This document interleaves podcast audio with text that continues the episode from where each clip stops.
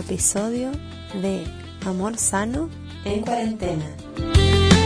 Mi nombre es Griselda y junto al Ministerio Nueva Unción y la Congregación Cristiana de Goya, hoy queremos acercarles un nuevo podcast en el que estaremos conversando junto a Aldana acerca de el sexting en tiempos de cuarentena. ¿Qué es el sexting? Sexting es una palabra compuesta de etimología inglesa. Está formada por la palabra sex, es decir, sexo, y texting, haciendo referencia a mensaje de texto. Por lo tanto, podríamos decir que sexting hace alusión a una práctica sexual que consiste en tener sexo a través de mensajería de texto. ¿Cuán frecuente es entre los jóvenes? Bueno, en primer lugar es necesario aclarar que quienes practican el sexting tienen acceso a un teléfono celular y entre nuestros adolescentes nueve de cada diez pueden acceder a uno. En cuanto a las estadísticas de investigaciones recientes, podemos decir que el 36% de los adolescentes encuestados admitió enviar en algún momento fotos en poses provocativas.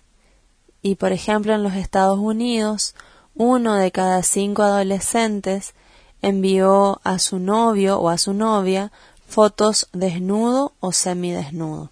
Así que estamos hablando de una práctica bastante frecuente. ¿Esto se da entre jóvenes cristianos? Lamentablemente el sexing también se da entre jóvenes cristianos. En una investigación realizada por el Ministerio Restauración Sexual, se descubrió que el 6% de los encuestados, luego de haberse sacado una foto sensual o sexy, la había subido a la web, es decir, a alguna red social. Y también esta investigación dio como resultado que las mujeres, las chicas, fueron más propensas a enviar fotos provocativas y los varones a recibirlas.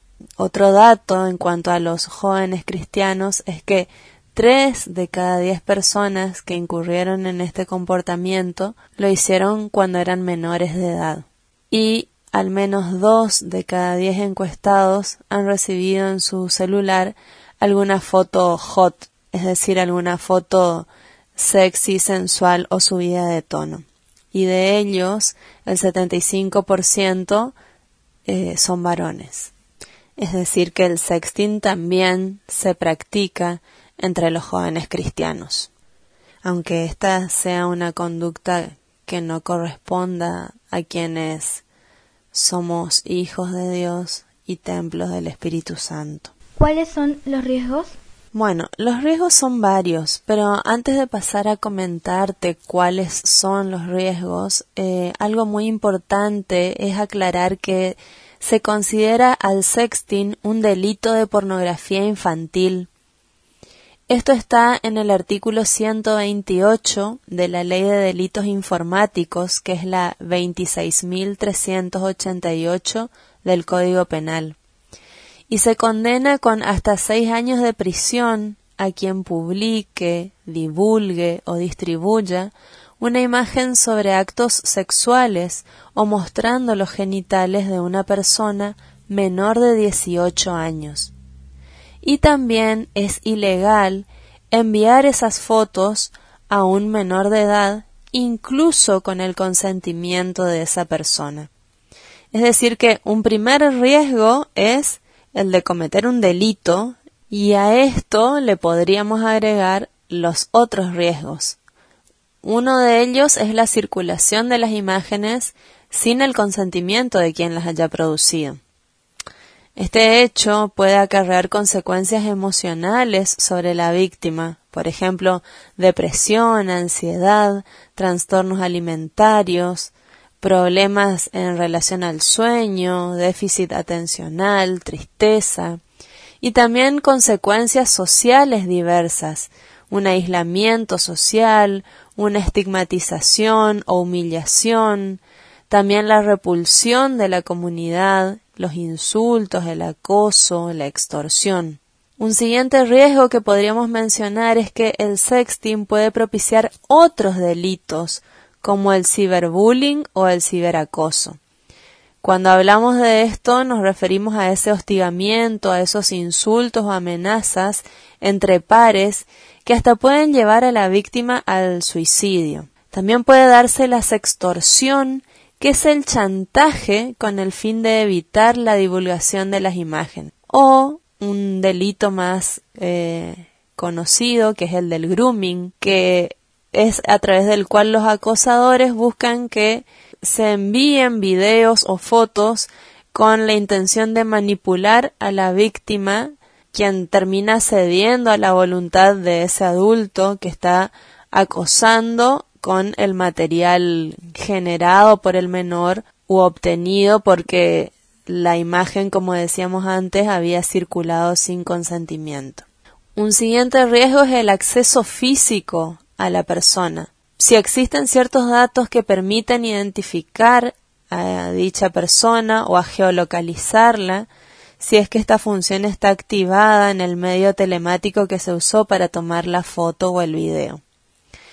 Y otro gran riesgo es el acoso por parte de los pedófilos, al interpretar que esa persona que aparece en la imagen o en el video va a estar dispuesta a realizar actividades sexuales variadas y despertar por características personales un interés especial en ese acosador.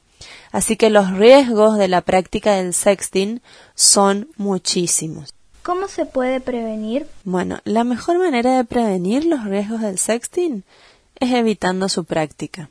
Es decir, si no se generan fotos y videos de contenido sexual, nadie va a estar expuesto a todos los riesgos que anteriormente mencionábamos. Pero podemos comentar algunos consejos a tener en cuenta. Por ejemplo, colocar límites al tiempo de uso de Internet. Esto tiene que estar pautado desde que un niño comienza a navegar. Ni siquiera estoy hablando de un adolescente, estoy hablando de, niños.